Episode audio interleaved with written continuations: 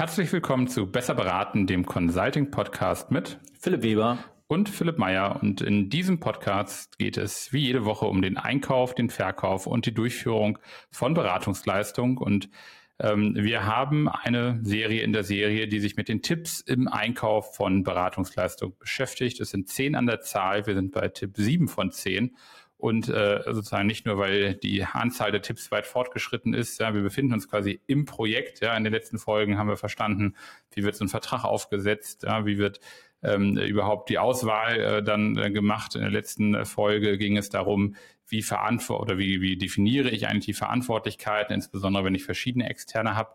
Und jetzt, äh, Philipp, geht es darum, wir sind im Projekt, Projektleistungen sind konsequent nachzuverfolgen. Und ähm, Gibt äh, die Projektpolizei oder was ist damit gemeint, wenn du dich in deine Beraterkarriere zurückerinnerst? So was, was äh, stand jeden Freitag an, so quasi genau, das im ist Office? Genau, genau, genau, das ist natürlich einfach die Zeiterfassung. Also auch nochmal dokumentieren, was habe ich denn eigentlich da den ganzen Tag gemacht? wenn man das äh, verschlammt hat und dann musste man ne, sich zwei Wochen zurückerinnern, dann wird es dunkel, dann kann man darauf hoffen, dass man noch einen gut gepflegten, gefüllten Terminkalender hat.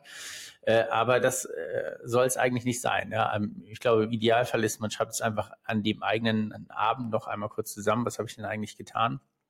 Äh, und unser Plädoyer hier in diesem äh, in diesem Podcast ist natürlich auch, dass man das so detailliert wie möglich macht und mhm. dass man es einfach auch nicht zulässt oder nicht akzeptiert auf Kundenseite, wenn da jemand schreibt, acht Stunden PMO-Support oder genau. so. Ja. Das ist so ein bisschen ne, aus, der, aus der eigenen Erfahrung, nicht, dass ich das so gemacht hätte, aber man hat es vielleicht schon mal gehört, ja, dann steht da Workshop, Semikolon, Vorbereitung oder ne, es gibt auch manchmal, dass da einfach nur steht Projekt, so auch, auch sowas gibt's. Ähm, das ist so die Erfahrung, häufig tolerieren eben Projektleitungen, auch der Einkauf oder am Ende ja auch die Buchhaltung, das durchläuft ja verschiedene Stationen auch so ein, so ein Dokument eben ungenaue oder eben nur sehr oberflächliche Leistungsbeschreibung äh, oder Leistungsabrechnung und Zeitnachweise. Und ähm, ist das denn eigentlich ein Missverständnis, weil man sich äh, nicht traut, dem Dienstleister gegenüber so ein bisschen härter nachzufassen? Ist es Desinteresse so? Verdienen die alle äh, gut genug, dass man denkt, so kommt nicht drauf an? Äh, woran ja, liegt das quasi? Natürlich, man kann natürlich sagen, es ist doch egal. Es ist doch egal, was da drin steht. So, ich weiß, der Typ ist so hier, der Meier, der ist auf der Fläche erschienen. Drei mhm. Tage, zwei Tage hat er von zu Hause gearbeitet. Ich konnte ihn bei Teams anrufen und den habt ihn auch zweimal in der Kamera gesehen. Mhm. Ich zeichne das einfach ab, weil mhm. der hat doch da gearbeitet. Mhm. Das ist doch alles fein das funktioniert auch, mhm. glaube ich, also man braucht ja auch keinen Vertrag, wenn es gut läuft. Mhm. Man braucht ja solche Sachen immer nur, auf die man zurückgreifen kann, wenn es mal nicht so gut läuft. Mhm. Und darum geht's ja auch. Mhm. Und hier am Ende des Tages geht's, äh, äh muss man natürlich auch sehen, das ist in dem Sinne wie ein Projektplan, äh, ist die Abrechnung. Das ist an sich so das gleiche, vielleicht die, die andere Seite des Schwerts vom Projektleiter, wenn man mal mit der scharfen Klinge mit dem Dienstleister, mhm. Dienstleister gesprochen werden soll. Denn in dem Moment, wo ich keinen sauber definierten Projektplan mit Meilensteinen habe und ich immer nur sage, komm, wir sind hier im, im Firefighting-Modus, egal was da drauf steht, es geht einfach immer mhm. weiter, dann zieht sich das über drei, vier, fünf Monate und am Ende kann niemand mehr eigentlich nachvollziehen, welche Tätigkeiten wurden denn erbracht. Und das ist natürlich, spiegelt sich natürlich auch im, in der Zeiterfassung ja. wieder. Wenn man dann wirklich mal dann sagt, hm, ich bin mir bei der einen Person, da bin ich mir einfach nicht sicher, ob diese Ressource überhaupt hier arbeitet oder mhm. ob die einfach immer nur in den Meetingräumen irgendwie mhm. sitzt. Ja, irgendwie kommt nicht hier mit sieben Mann in den Workshop-Raum rein. Okay, aber also die ersten drei habe ich am Flip, Flipchart ja. gesehen, aber die anderen, was machen die eigentlich? So, äh, dann kann man ja schon auch da mal nachgucken und wenn dann da wenig drin steht, das trotzdem aber freigezeichnet ist, da muss man sich halt schon vielleicht äh, auch mal an die, an die eigene Nase packen. Ja, genau. Du bist Jurist und hast gleich so den Fall quasi. Das, Immer das, die, das, den schlechten. Genau, gleich den ja, schlechtesten ja. Vorfall im, im Hinterkopf. Ähm, ich denke da jetzt mal so aus einer eher, vielleicht eher kaufmännischen oder auch aus einer Einkaufssicht drauf, denn wir so Credo hinter all diesen Tipps ist ja, und deswegen sprechen wir ja auch hier, dass es ein Tipp für den Einkauf ist. Man könnte ja sagen, das ist eine klassische PMO oder Projektcontrolling. Aufgabe. Was hat der Einkauf noch damit zu tun? Der hat die oder die haben guten Konditionen ausgehandelt, Vertrag ist sauber, ne? irgendwie Übergabepunkte wurden definiert. Ähm, so, Einkauf hat genug zu tun, was soll man sich jetzt hier noch drum kümmern? Welche Vorteile ergeben sich aus deiner Sicht, wenn ich jetzt, ich sag mal, ich und das, oder vielleicht ergänze ich das noch kurz. Natürlich, du hast das Beispiel genannt, es sind viele Leute und ich kann so ein bisschen ne, die, die, die Low-Performer vielleicht identifizieren oder auch einfach gucken, wurden die Sachen gemacht, die wir beauftragt haben aber es ergeben oder würden sich ja auch ganz neue Erkenntnisse ergeben, wenn ich eine Art von äh, Verschlagwortung oder Methodik dahinter sehe, weil oftmals steht da ja so aus so einem, so einem PSP-Element gedacht, steht halt dann Projekt XY, dann weiß ich zumindest noch aus einer Kostenträgersicht, wofür sind eigentlich diese Beraterkosten entstanden. Aber es würde ja eine ganz neue Erkenntnisgewinnung bringen, wenn ich wüsste, wie viel davon war Projektmanagement, wie viel davon war Recherchetätigkeiten, was waren konzeptionelle Tätigkeiten, was war Implementierung. Also so eine Art vierte Ebene hm. entlang quasi dieser Sachen, wo ich als Einkauf auch weiß, was kaufe ich denn hier eigentlich ein. Ja, Genau, das ist aber ich würde mal behaupten, das macht so gut wie niemand. Hm. Die, äh, keiner nimmt sich die Zeit dafür. Alle sind immer äh, fleißig dabei, intellektuell zu verargumentieren, warum auch diese äh, bei einem Projektplan oder bei einer, wenn so eine Projektskizze vorliegt, in einem Angebot zu schauen, aha, wie lang dauert denn welcher Workstream mhm. und ne, hm. da sind wie viele Ressourcen sind dafür vorgesehen. Aber ich würde mal behaupten, am Ende guckt niemand nach, ob das auch noch halbwegs tragfähig ist. So, ja. Man guckt auf die großen Deadlines und ne, hat man beim Steerco irgendwie gut performt und äh, so werden da die großen die großen Zeitleisten eingehalten, aber eigentlich so im Kleinen.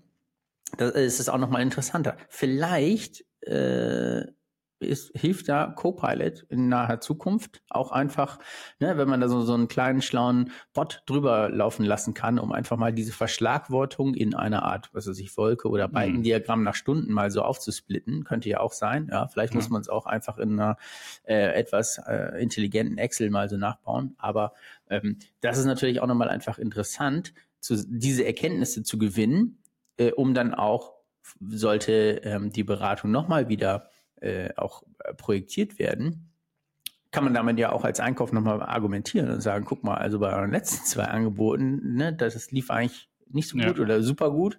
Ähm, äh, und auch eine Beratung kann ja auch ein Interesse eigentlich daran haben, nochmal wirklich zu durchschauen, wie gut war unsere Zeitplanung eigentlich. Total, ne? Und ich glaube, es ergeben sich ja auch vielleicht neue Strategien für den Einkauf, wenn ich einfach weiß, ich habe vielleicht das ist jetzt ne, sehr schemenhaft, aber ich habe viel angefragt für Konzeption und wenig für Implementierung. Ich merke aber, im Projektgeschäft habe ich eigentlich viel mehr Analysten, die eigentlich, äh, weiß ich nicht, Folienunterstützung machen. Das ist jetzt so der Klassiker. Ne? Aber wenn ich das wüsste, wir fragen ja häufig auch bei Ausschreibungen nach diesem sogenannten so Way of Working nennen wir das. Also wie stellt sich die Organisation noch eine Zusammenarbeit vor? Welche Fachbereiche haben denn auch in der Vergangenheit was eigentlich abgerufen? Und du hast schon gesagt, natürlich kriege ich im Zweifel so, einen, so einen Plan-Ist-Verbrauch irgendwie her, dass ich sage, wird das Budget in Summe eingehalten. Aber das, was ja eigentlich, wie du es beschrieben hast, in der Angebots- und Verhandlungsphase sehr detailliert auf Meilenstein-Ebene eigentlich alles vorgedacht wird, finde ich halt hinten raus eigentlich sehr, sehr selten, selbst innerhalb des Projekts nicht. Ja. Also maximal noch auf Arbeitspakete. Häufig sind das dann aber auch externe, die so aus einer eigenen Legitimation heraus machen und im Interesse, wie viel Kohle habe ich denn noch? So, wie viel kann ich hier noch, noch leisten? Ähm, aber meine These wäre, ein Einkauf könnte sich ja auch gar nicht jetzt mal nur um den bösen Einkäufer zu mimen, sondern auch zu, zu wissen, was braucht meine Organisation denn an Seniorität, an vielleicht auch Skillset, ähm, ne, an Remote oder, oder On-Site. Ich meine, die Daten liegen ja alle da, deswegen, also vielleicht kann Copilot helfen. Hätte heute jemand ein Interesse, könnte man das jetzt auch schon auswerten. Ja, klar. Also ich glaube, man darf jetzt nicht, äh, also ich glaube, man darf jetzt nicht von Beratung erwarten, dass die das so auf Minutenbasis herunterbrechen. Mhm. Das ist einfach, so arbeitet man vielleicht ne, alle zwölf Minuten so in der Juristerei, aber mhm. das ist ja auch in dem Projektgeschäft nicht üblich, würde mhm. ich einfach mal mhm. behaupten. Ja, das, also äh, das macht man einfach so nicht. Insofern muss man wahrscheinlich auch ein bisschen lebensnah da irgendwie sein.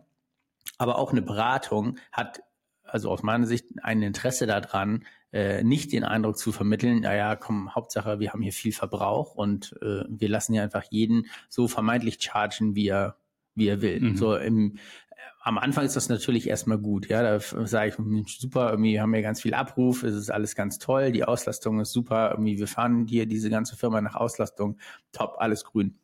Aber irgendwann fällt das ja auch auf. Mhm. So, und dann glaube ich, ist es schon einfach negativ. Ja, genau. Also ich würde es auch gar nicht zu sehr verkopfen wollen, ne, im Sinne von, wie kompliziert macht man da jetzt so eine Leistungserfassung. Ähm, ne, es gibt Tools, wir hatten schon mal auch, auch eine, ähm, eine Gründerin hier bei uns im Podcast von Consalio, ähm, die eben genau sowas macht, ne? Steuerung von Beratung. Es gibt Tools wie A-Work oder SAP oder was auch immer, um eben Zeiten zu erfassen, wo ich ja auch eine gewisse Standardisierung der Zeiterfassung vorgeben kann. Und ich, ich schaue mir in dem Sinne jetzt mal so in, in unsere Kundenlandschaft. Äh, es gibt Kunden, wo wir mit verschiedenen Beratungen sind und die alle unterschiedlichste Leistungsnachweise angeben. Also obwohl wir da sind, ne? Und das, beim gleichen Klienten. Beim gleichen Klienten, ja. Und also da, da brauche ich ja nicht irgendwie ein neues Software-Tool. Da sage ich einfach, was interessiert mich denn? Also Name, Start, Ende. Ich muss jetzt, wie gesagt, ne, nicht die Kaffee- und, und Toilettenzeiten da abfragen, aber ne, Leistungsbeschreibung, eine Verschlagwortung, kategorisieren. Was interessiert mich so ganz grob? War das, ne, für, auf welchen Meilenstein ist das gemappt ungefähr, damit ich das, wie gesagt, nachfassen kann. Das kann ich ja als Einkauf oder auch als Controlling ne, quasi einfach vorgeben. Das machen ja alle mit. Ja, schon, klar. Aber äh, interessanterweise macht das niemand. Ja. Also und da, also fragen wir uns ja auch, warum eigentlich mhm. nicht? Ähm, wir haben jetzt nochmal so, als wir darüber hinaus äh, gedacht haben, also die äh, ne, also cloud-basierte Tools können helfen, eben Leistung digital zu erfassen. Ähm, vielleicht kannst du nochmal so ein bisschen den Projektalltag so aus deiner Sicht beschreiben oder so, wie wir es jetzt auch hier bei den Kunden wahrnehmen. Oftmals ändern sich ja auch Anforderungen, quasi die ursprünglich mal äh, quasi vielleicht in so einem Angebot erdacht wurden. Ähm, wie würdest du damit umgehen, beziehungsweise setzt also auf der anderen Seite anders gedacht, ist, setzt man einen zu engen Rahmen, wenn man jetzt fordern würde, quasi zu viel zu dokumentieren? Also schränkt das irgendwann ne, sozusagen ja, die Projektfreiheit ja. ein am Ende? Ja. Oder? Genau, muss man natürlich glauben, also am Ende glaube ich, müssen Beratungen oder achten Beratungen darauf, sich nicht selber ins eigene Knie zu mhm. schießen. Mhm. Wenn die jetzt sagen, Mensch, irgendwie der Projektplan oder das, was wir hier eigentlich tun, äh, weicht ab von dem eingangs äh, so erdachten äh, Projektplan, selbst wenn das ja alles gute Arbeit ist. Mhm. Ja, aber auch der Projektleiter intern wird ja hingegangen sein, um zu sagen, wir setzen das folgende um und dafür brauche ich Budget. Und jetzt ähm, dann am Ende kommt raus, durch akribische Dokumentation, eigentlich machen wir so ein bisschen was anderes. Und das kann natürlich auch zwei Auswirkungen haben. Entweder die die quasi beauftragende Organisation, das einkaufende Unternehmen sagt, ja, das ist doch super, eigentlich so eine Transparenz hatten wir noch nie. Mhm. Oder aber es ist auch vielleicht einfach unerwünscht, ja, weil mhm. doch quasi ursprünglich was vermeintlich anderes ähm, erst getan werden sollte. Also äh, manchmal ist ja zu viel Transparenz auch hinderlich, ähm, aber also wir treten ja nicht nur in diesem Podcast, aber auch so als Firma ja für Transparenz ein. Insofern wir würden immer da, dazu plädieren und dahin argumentieren, zu sagen, Mensch, das muss aber eigentlich transparent dargestellt mhm. werden. So, und da profitieren am Ende alle davon. Ja. Äh, und, und auch eine, eine Beratung, äh, die muss sich ja nicht jetzt irgendwie ehrlich machen. Ja? Mhm. Und wenn man in dem Moment, wo man einfach nur aufschreibt, was sind denn hier eigentlich meine Tätigkeiten meine To-Dos, haben eigentlich alle was Davon. Ja, ich glaube, damit haben wir so einen, ich sag mal, den, den vermeintlichen No-Brainer irgendwie. Ne? Zeiten werden dokumentiert, aber nochmal so ein bisschen verschieden beleuchtet, auch dass es eben nicht also die, die, äh, das Pisacken quasi des Dienstleisters ist, sondern eigentlich auch einen hohen Mehrwert für die, für die beauftragende Organisation darstellen kann. Es sind ja aber am, an sich ist es ja ein sehr quantitatives Werkzeug. So, das heißt, ich erfasse nachträglich die geleisteten Stunden. Ähm, und es geht ja aber vielleicht auch noch in eine andere Richtung oder andere Möglichkeiten, Leistung nachzuverfolgen. Also ich erinnere mich an Projekte, wo wir sehr regelmäßig zwischen äh, Kunde und noch in meiner Rolle in der Beratung Retrospektiven durchgeführt haben. Ne? Also mit einem sehr aktiven Change Management quasi, die aus Kundenseite geschaut hat, wie, also nicht nur wie ist das Projekt betroffen von dem Projekt, also die Organisation von dem Projekt betroffen, sondern wie ist auch die Zusammenarbeit intern und extern. Und das war, obwohl ich jetzt gar nicht so, ich bin selber so eher der, der Zahlen- und Excel-Mensch, aber das war schon nochmal eine Möglichkeit, auch mit einem Projektleiter quasi einen Projektstatus zu besprechen und ne, sozusagen nicht einfach nur per Folien abzuschicken. Also was sind so Themen, wo du vielleicht äh, jetzt in unseren aktuellen Projekten, die wir, die wir vermitteln oder durchführen oder auch in deiner Zeit, ich sag mal so, äh, Projektmanagement, äh, Tipps und Tricks, wo du sagst, hey, da konnte man wirklich auch qualitativ über die Projektleistung sprechen. So quasi Auftraggeber mit Auftragnehmer. Ähm, Gab es da gute oder schlechte Beispiele, wo du gemerkt hast, hey, da ähm, äh, konnte ich auch tatsächlich ja, da sozusagen meine Leistung transparent machen, rechtfertigen, jetzt nicht nur nachträglich auf dem, auf dem Excel-Sheet, sondern idealerweise ja im Laufenden. Also das darf ja eigentlich keinen überraschen, was dann in so einer Tabelle steht am Monatsende. Nee, das auf keinen Fall. Ich glaube, das, also wenn Leuten auffällt, hoppala, da wurde mhm. aber viel geleistet, das ist schon mal schlecht. Mhm. Ich glaube, diese, diese Leistung, also die Zahl am Ende darf eigentlich nie überraschen, mhm. sondern es muss eigentlich schon vorhin, vorhinein klar sein, wie viel Leistung da eigentlich mhm. kommt. Ja, das ist ja entweder Präsenz gegenüber der Projektleitung mhm. oder aber, was weiß ich, ne, mhm. E-Mails oder äh, Artefakte oder was weiß ich, was man da so irgendwie erstellt. Also ich glaube, das, da darf es schon mal keine Überraschung eigentlich geben. Das ist schon mal Schritt eins. Jetzt mit den äh, quasi Pro, Pro und äh, negativen ähm, äh, Beispielen ich glaube, es kommt so ein bisschen auf die Situation drauf an. Ähm, wenn man ehrlich ist, vielleicht äh, gibt es ja auch ne, in der einen oder anderen Projektorganisation, gerade wenn das auch nochmal gespickt ist mit mit weiteren externen, ja, irgendwelche Freelancer, die vielleicht auch nochmal als, als Subject Matter Expert reingeholt werden oder nicht, dann entsteht ja manchmal auch so ein bunter Blumenstrauß als äh, Projektteam auch. Mhm. Und dann hat man natürlich auch manchmal das Gefühl, oh, hm, mag sein, den einen schleppen wir jetzt hier mit. Ne? so im Windschatten ziehen wir mhm. den noch irgendwie dann damit. Äh, da, also das passiert so. Ich würde sagen, das passiert aber auch intern ja auch. Ist ja beide, keine Seite ist davon irgendwie frei.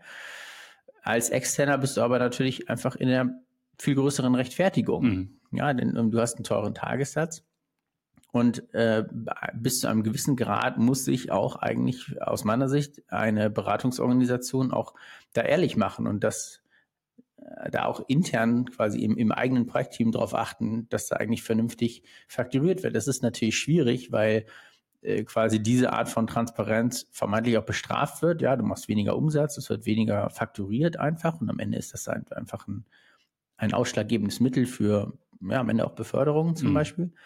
Ähm, aber ich glaube, es müsste eine Intensiv Incentivierung für gute Projektleitung geben. Mhm. Äh, und ähm, äh, da sind aus meiner Sicht Beratungen gefragt. Also das ist aus meiner Sicht immer, wenn es sowas gibt, wenn man äh, quasi so ehrlich miteinander, ehrlich und offen miteinander sprechen kann, äh, ist das, glaube ich, ein hohes Gut. Ja, und ähm, es gibt, finde ich, sehr viele Seniore, äh, Projektleitungen, sowohl ähm, bei uns jetzt auch äh, bei White Label, aber auch so früher, ähm, die es schaffen, mit, also entweder den externen oder den internen, je nachdem, mit wem man spricht, so auf Augenhöhe zu sprechen, dass man auch die vermeintlichen Defizite beim anderen auf eine charmante Art und Weise vielleicht auch mal ansprechen kann und das auch einfordern kann. Ja, also es geht ja schnell, dass man irgendwie so bei Beistellungen ist und dann wir lassen jetzt die Uhr laufen und warten darauf, dass da was passiert.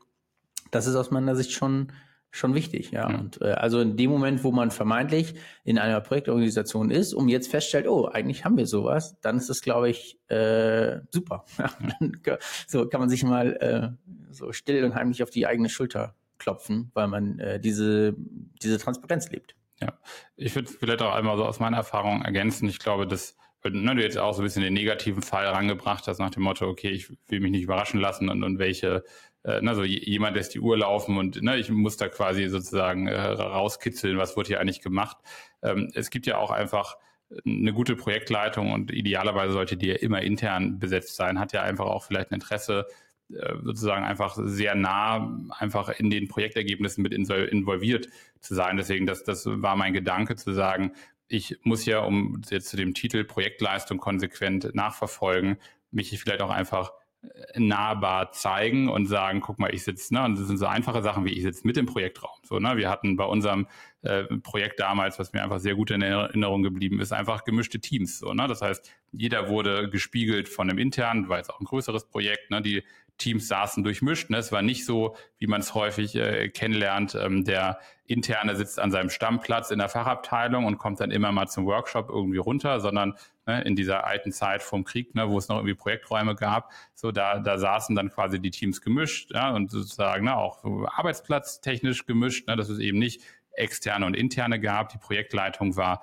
mit im Raum, war quasi auch viel in Gesprächen mit dabei, so wie ich ja auch als gute Führungskraft quasi intern mich nicht nur quasi einmal im Jahresgespräch davon überzeuge, dass meine dass die Arbeitsleistung gut ist. Und sozusagen das angewandt quasi auf die Projektleitung oder Leistung heißt ja eben auch nicht nur bis zum Monatsende zu warten, um quasi die Projektleistung äh, zu qualifizieren oder die, die ne, quasi Projektleistung dann quasi immer zum Monatsende nachzuverfolgen, sondern ne, im, im Monthly Kickoff dabei zu sein, die, die Statuspakete abzufragen, ne, irgendwie in den Statusfolien, die es da gibt, ja, vielleicht auch sowas wie Budgetverbräuche mit einzufordern. Also immer so ein Mix aus qualitativer, quantitativer äh, Erhebung, Gespräche anbieten. Das sind sehr, sehr weiche Faktoren irgendwann, aber ich glaube so, und man merkt es ja auch, wenn wir drüber sprechen, man kommt halt sehr schnell quasi in diesen dann vermeintlich harten Abrechnungsmodus. Nur ich plädiere halt dafür, auch wenn es eigentlich so gar nicht mein Naturell ist, aber zu sagen, hey, ich glaube, wenn ich wirklich als Projektleitung und auch als Kunde ein Interesse haben möchte und dann auch als Einkauf, ähm, warum kommt ein Einkauf nicht mal im Projektraum und sagt, Mensch, wollten wir mal ein persönliches Bild machen, wie ist es denn? So, also habe ich nie erlebt. So, ne? Der Einkauf war immer raus. Und ich glaube, äh, das ist, finde ich, etwas, wo man auch im Projektalltag untermonatlich, unterwöchentlich quasi immer ein Bild davon machen kann und auch als Kunde konsequent zeigen kann, hey, ich bekomme mit, was wir hier machen und ja auch die Beratung auch froh ist, sozusagen diese enge äh, Führung dann auch äh, sozusagen mitzubekommen. Ja, äh, absolut. Aber also genau, habe ich auch noch nie erlebt, dass äh, Einkäufer, weil am Ende auch, mhm.